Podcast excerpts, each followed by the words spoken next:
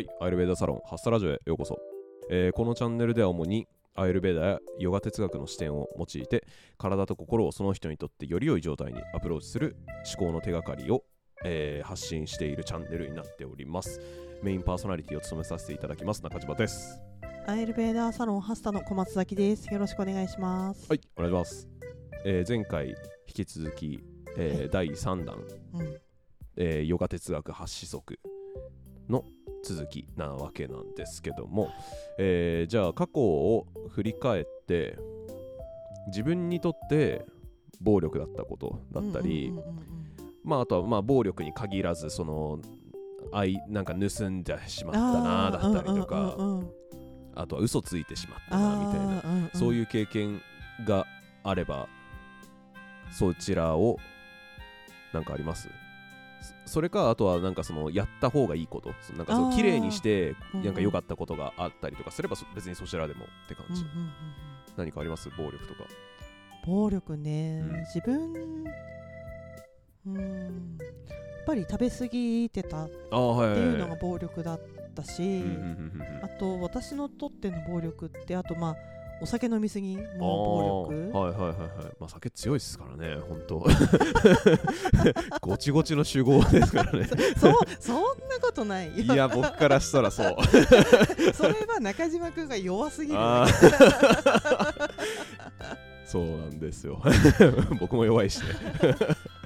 そう難しいのが、うん。そうお酒の場合ストレス解消もあったからああはいはいはい。多分飲んでなかったら飲んでる時はすごい楽しかったし、うんうんうんその時にできた友達なんかは大好きだし、うんうんうんうんっていうのはいいよかよかったことなんだけど、うん。でも結局体をいじめてたなああはいはいはい。後々気づいたみたいな。うん。やっぱりねお酒飲むとその後、回復してきた時が、回復してきた時？飲んだ後飲みすぎるとうん。やっぱり疲れる疲労感はすごい感じる、はい。はいはいはいはいでこうなんかアイルベーダとかこうやって、それこそなんか浄化したり綺麗にしてきたりすると、だんだんだんだん心も体も軽くなってくるんだよね、でその時にお酒を飲んであこんなに影響あるんだっていうのをまあ感じたのど。はすごい疲れる疲れるんだなっていう綺麗にしたことによってよりなんか暴力が目立ってそうそううそうなんか汚いのが目立った的なね、はいはいはいはいなんか。はいなるほど。じゃあ自分が自分の体が綺麗になった発見でもあるわけですねそれは。ああうんうんうんうんうんほうほうほうああそう運動のしすぎもうそう暴力だったなって今思うし。あれもそう前はねそのマスターズとかに出るの楽しくって、うん。一生懸命泳いでたりとかしたけど、であとはまあダイエットも兼ねてスポーツクラブ通ってたんだけど、そう泳いでたのもね結構その私が行ってた練習会があの大学の水泳部のコーチうん。が一般向けにやってる練習会っていうのがあおっておでだから選手とかがやってるようなのの軽いバー軽いバージョンというかなんか大人向けバージョうんうんうんうんンみたいなのを結構やってたり一時期ねしたんですよ。うんうん。今回は追い込む時期時期だよみたいな感じですっごい泳いだりとか、うん。こ今回はなんかた基礎体力だからちょっと距離を多めにしてなんか体力を作る時とか、うんだから今回はそうそうだからダッシュをちょっと強化する時期だよあとか、そんな感じで泳いでた時はうん。1日に2 3キロぐらい泳いでたし、その時にスポーツクラブにも行ってたからスポーツクラブある時はプラスエアロとエアロビクスとか結構好きだったんで、うんうんうんうん1本とか多い時だと2本ぐらいとかやってたりとかししてたからそれも今となっちゃ暴力だったよねっていう。う、ん。まあ楽しかったんだけどメンテナンスの量と多分見合ってなかった、あはいうん、使いすぎみたいな。そうそうそうそうそう。そりゃあ硬くなるよねってう。んいう、まあ確かにそうっすね。ねそれだけ動けばねってう。ん。いう、なるほど。そういう暴力だったりとか、うん。そういった発見がああと。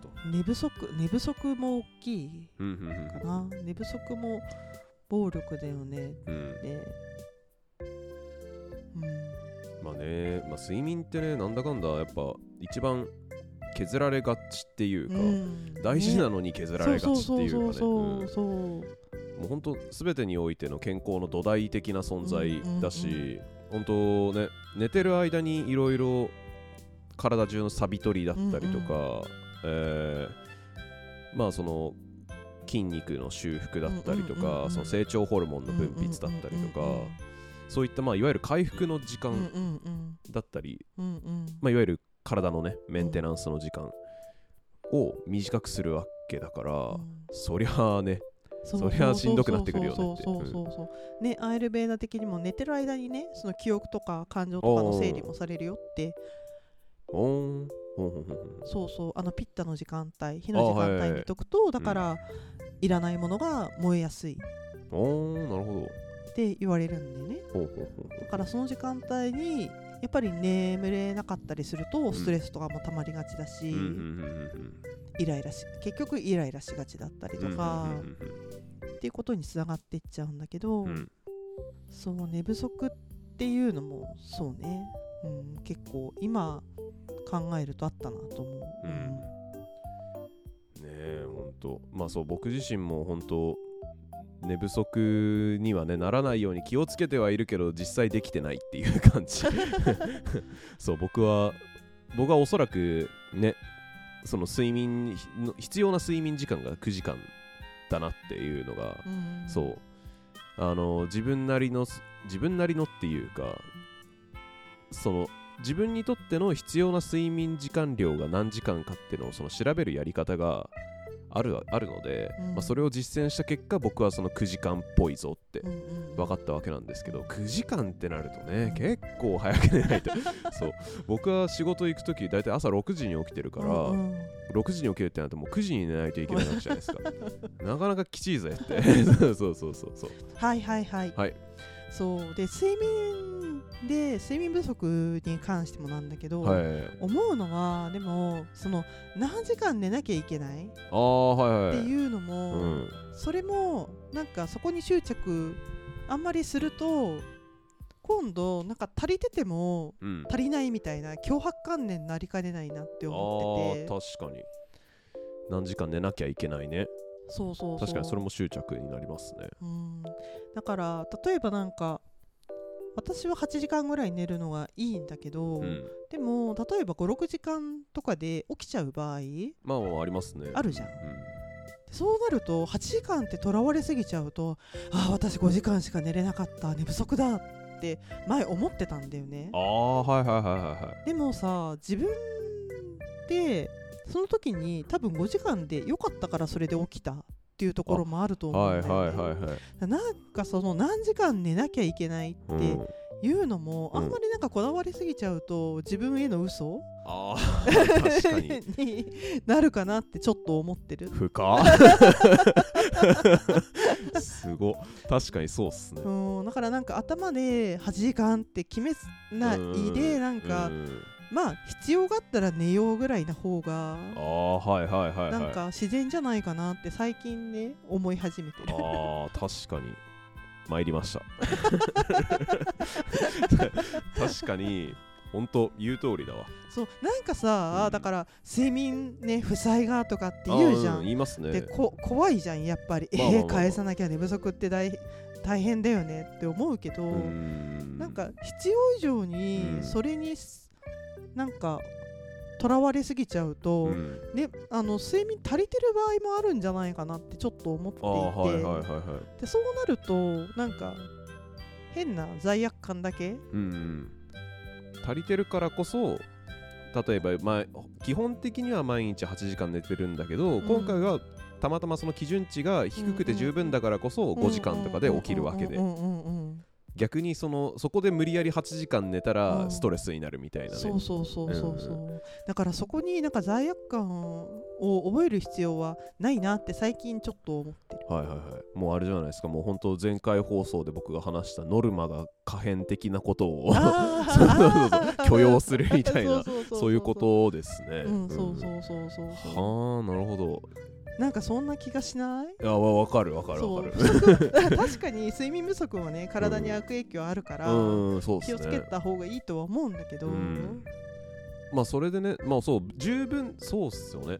なんか例えばもうそれで満たされてる。うん。普段の食事より、うん。普段食事じゃねえや。えっと普段やってるそのルーティンうんうんうんうんうん。があってそれをそれより下回っててももうその満たされてるんだったら、うんそれでいいけばっていうかね、うんうんうん。もうなんて言うんだろう。そこをもうほんとそれこそまさに自分に嘘をつかないですよね、うんうんうん。その時で満たされてるんだったら、うああじゃあいっかみたいな感じで。そうそうそうそうそう。そう、もうふらふらもう自由にうん動けるうん。のもだ大事だなって、うんうんうん。あー確かにな。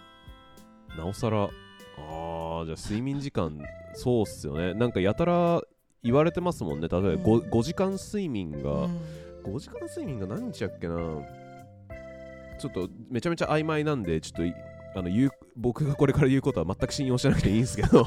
えっと確か5時間睡眠がその2日とか3日続いたらもうなんかそれは1日徹夜したのと同じぐらいの脳の状態のパフォーマンスの低下っていう話を聞いたことがあるんで5時間寝てっても、まあ 5, 時まあ、そう5時間っていうその睡眠時間をかを確保してたとしても、やっぱそのなんだ満たせてないから徹夜なんだ、うん。徹夜と同じなんだ、ああじゃあ寝なきゃいけない、なりかねないっすよね、うんまあ、そうやってそのなんていうんだ情報に錯綜されてしまうのもやっぱその周りに意識が向いてしまってるからって。うんうんうん。そうそうそうそうそうそう。自分の中でい意識が向いていればそっか。いわゆるその社会規定とされているそのノルマだったりとか、これぐらいやりましょうねって推奨されてることを気になんなくなるっていうか、うんうんうん。気にしなくていいのか本来。うんうんと思う。うん。確かにそうっすね。はあ。ふけえな。マジではあ。なるほどっすねはい。ねそんな気がする。うん。いや本当ますますなんか前回ね僕が言ったそのノルマはノルマだったりなんて言うんだ。